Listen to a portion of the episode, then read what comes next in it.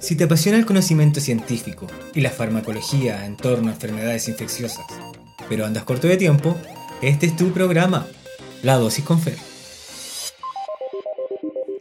Hola, bienvenidos a la segunda temporada de La Dosis con Fer. Soy Fernando Bernal y el día de hoy les presentaré la primera parte del episodio titulado Falla de tratamiento y mutaciones de resistencia. La terapia antirretroviral ha sido una de las herramientas más efectivas para el control y tratamiento del VIH. Desde su introducción en la década del 90, la terapia ha salvado millones de vidas en todo el mundo y ha transformado el VIH en una enfermedad crónica. A pesar de los avances significativos en el desarrollo de la terapia, la resistencia a los antirretrovirales sigue siendo un problema crítico en el manejo clínico de estos usuarios. La resistencia a los antirretrovirales se refiere a la capacidad del VIH para evadir o resistir los efectos de los medicamentos, los cuales disminuyen su eficacia. La resistencia puede ser causada por diversas razones, tales como la falta de adherencia al tratamiento, el uso de esquemas subóptimos o de baja potencia, la presencia de interacciones que alteren los niveles plasmáticos de los antirretrovirales y en forma menos frecuente la posibilidad de adquirir un virus resistente.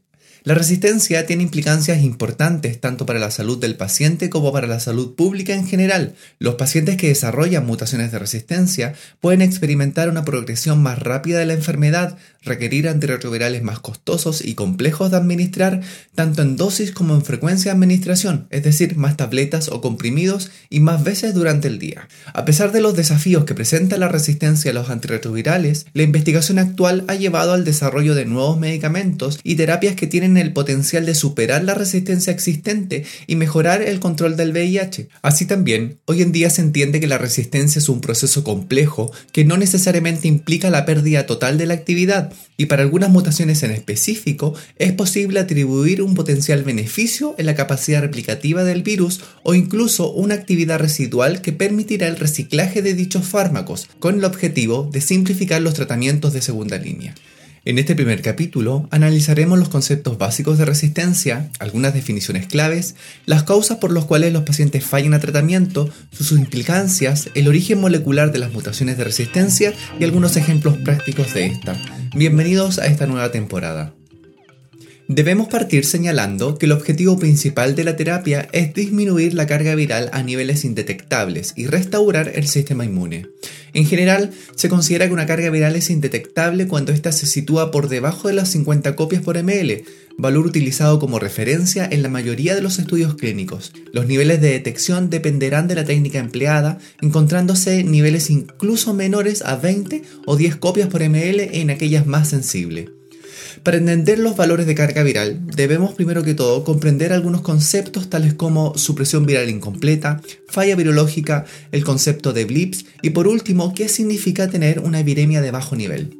Para comenzar, pese a que es posible lograr supresión virológica en la mayoría de los pacientes, es posible también tener usuarios con supresión viral incompleta, lo cual corresponde a usuarios que lograron una reducción significativa de la carga viral basal, pero sin lograr cargas menores a 200 copias luego de 6 meses de tratamiento. Existen diversas causas que pueden explicar una supresión viral incompleta, la potencia insuficiente de los antirretrovirales, los niveles inadecuados de droga, adherencia irregular y resistencia primaria, entre algunas causas. En aquellos usuarios que logran la supresión virológica, pero posteriormente a ello, en dos determinaciones consecutivas, tienen cargas virales mayores a 200 copias, son considerados pacientes en falla virológica. Como tercer concepto, las elevaciones transitorias de RNA viral después de haber alcanzado la indetectabilidad son denominados blips y no significan falla virológica. Por último, tenemos las viremias de bajo nivel, que son aquellas cargas virales comprendidas entre 50 y 200 copias. Estas viremias son un punto a tener siempre en la mira en pacientes con historial de mala adherencia, ya que su resultado podría ser incierto si se mantiene en el tiempo. Hoy en día se sabe que los episodios de viremia superior a 200 copias y menores de 500 o 1000 se han asociado a mayor riesgo de fracaso virológico. Sin embargo, existen discrepancias en cuanto al valor pronóstico de las cargas virales entre 50 y 200 copias.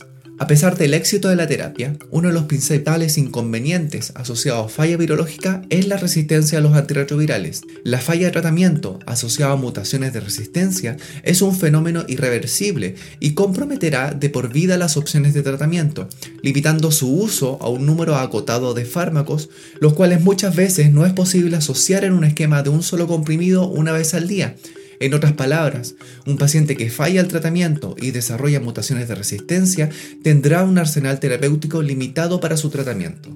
La primera pregunta que nos podemos hacer es ¿por qué fallan los pacientes o cuáles son sus causas? El principal factor asociado a falla de tratamiento es la falta de adherencia, pudiendo esta estar vinculada a temas relacionados al usuario o a la toxicidad propia de los antirretrovirales o a la complejidad del régimen terapéutico. Los niveles inadecuados de antirretrovirales permitirán la replicación viral en presencia de este, permitiendo el desarrollo de virus resistentes que se traducirá en falla de tratamiento asociado a mutaciones de resistencia. No solo la falta de adherencia puede generar niveles inadecuados de antirretrovirales, sino también una dosis inadecuada, la selección de un régimen con una potencia subóptima, la presencia de problemas de absorción, los polimorfismos genéticos o por problemas de interacción farmacológica. Por ejemplo, por la presencia de inductores enzimáticos potentes que disminuyan los niveles plasmáticos de estos fármacos. Las mutaciones de resistencia no solo se pueden generar en un paciente que esté fallando al tratamiento, sino también es posible que se puedan transmitir, aunque como concepto general, el virus de tipo salvaje o wild type es quien tiene la mayor capacidad de transmisión en comparación al virus mutante o con resistencia. Respecto a resistencia transmitida, la cual se refiere a la adquisición de un virus que posee mutaciones asociadas a resistencia en pacientes que no han recibido tratamiento, en Chile se estimó que el 2010 era cercana al 2,7%. Sin embargo, un estudio más reciente publicado en 2020 señala que la prevalencia global de resistencia transmitida habría aumentado a un 10,45%. Es importante destacar que este estudio tiene ciertos sesgos que limitan su aplicabilidad a la totalidad de la población, Actualmente se está llevando a cabo un nuevo estudio multicéntrico que nos permitirá comprender mejor la realidad de la resistencia transmitida en nuestro país. La falla de tratamiento asociada a mutaciones de resistencia es un fenómeno irreversible el desarrollo de resistencia puede verse reflejado en un aumento de la carga viral, producto de la baja o nula respuesta al tratamiento. La falla biológica puede desarrollar mutaciones de resistencia a uno o más fármacos del esquema terapéutico, lo que determina una replicación viral persistente en presencia de la terapia antirretroviral. En este punto, el usuario, a pesar de que adhiera al tratamiento, no logrará la supresión virológica. La resistencia, ya les decía, es un fenómeno irreversible, por lo que es de gran relevancia considerar el historial de antirretrovirales del paciente antes de decidir un cambio terapéutico. Un paciente en falla virológica con viremia persistente podrá ir acumulando mutaciones de resistencia si el problema de base no se resuelve. ¿Cómo medimos entonces la resistencia a estos fármacos? La resistencia en la actualidad puede ser medida por diversas técnicas y corresponden a los estudios de genotipificación. Estos estudios detectan la presencia de mutaciones relacionadas con resistencia en el genoma viral. Se basan en la amplificación génica por RNA o DNA proviral. Los más utilizados y recomendados son aquellos por RNA mediante la reacción de polimerasa en cadena o PCR de las regiones del gen POL, cuya secuencia nucleotídica es posteriormente analizada.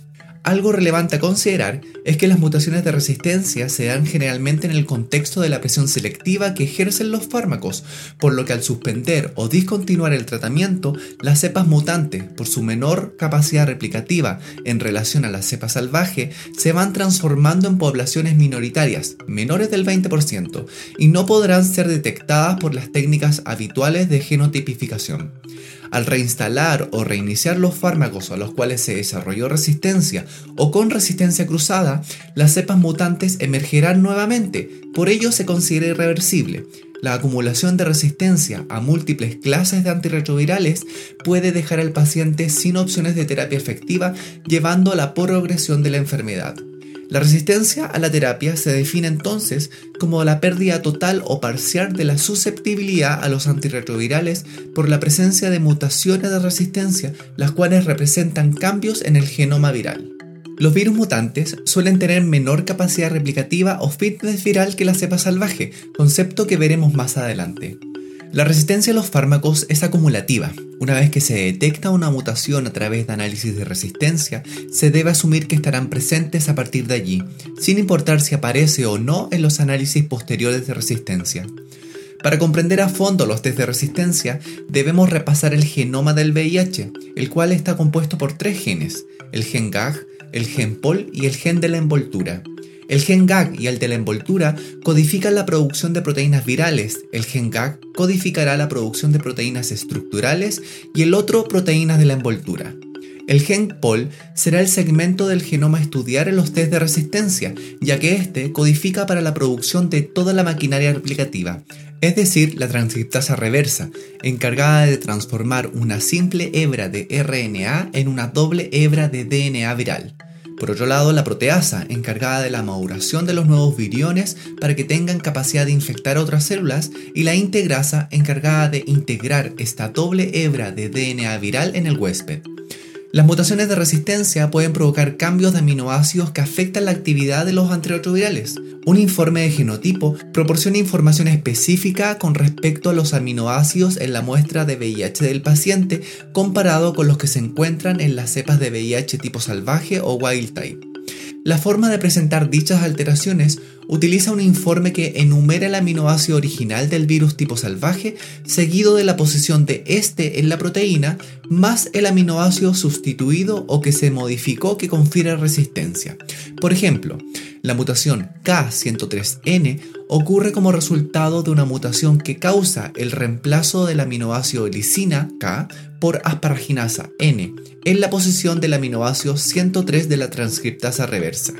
Otro ejemplo es la mutación M184B, una de las más frecuentes, el cual indica el reemplazo del aminoácido metionina, representado por la letra M, por valina B en la posición 184. Ya hemos visto los conceptos básicos asociados a control virológico, las causas que motivan o lideran la falla de tratamiento y por último el origen molecular de la aparición de resistencia, el cual se debe a la presencia de mutaciones sobre el gen en el cual actúan, ya sea la transcriptasa inversa, la proteasa o la integrasa, y cómo éstas son codificadas para su interpretación clínica. En el próximo capítulo abordaremos el concepto de fitness viral, la barrera genética y abordaremos las mutaciones por familia más relevantes a considerar en el cuidado de una persona bajo tratamiento antirretroviral. Gracias por haberme escuchado, espero hayan disfrutado esta información. Soy Fernando Bernal, este es mi podcast La Dosis con Fer. No olviden suscribirse y los dejo invitados a un próximo capítulo. Nos vemos.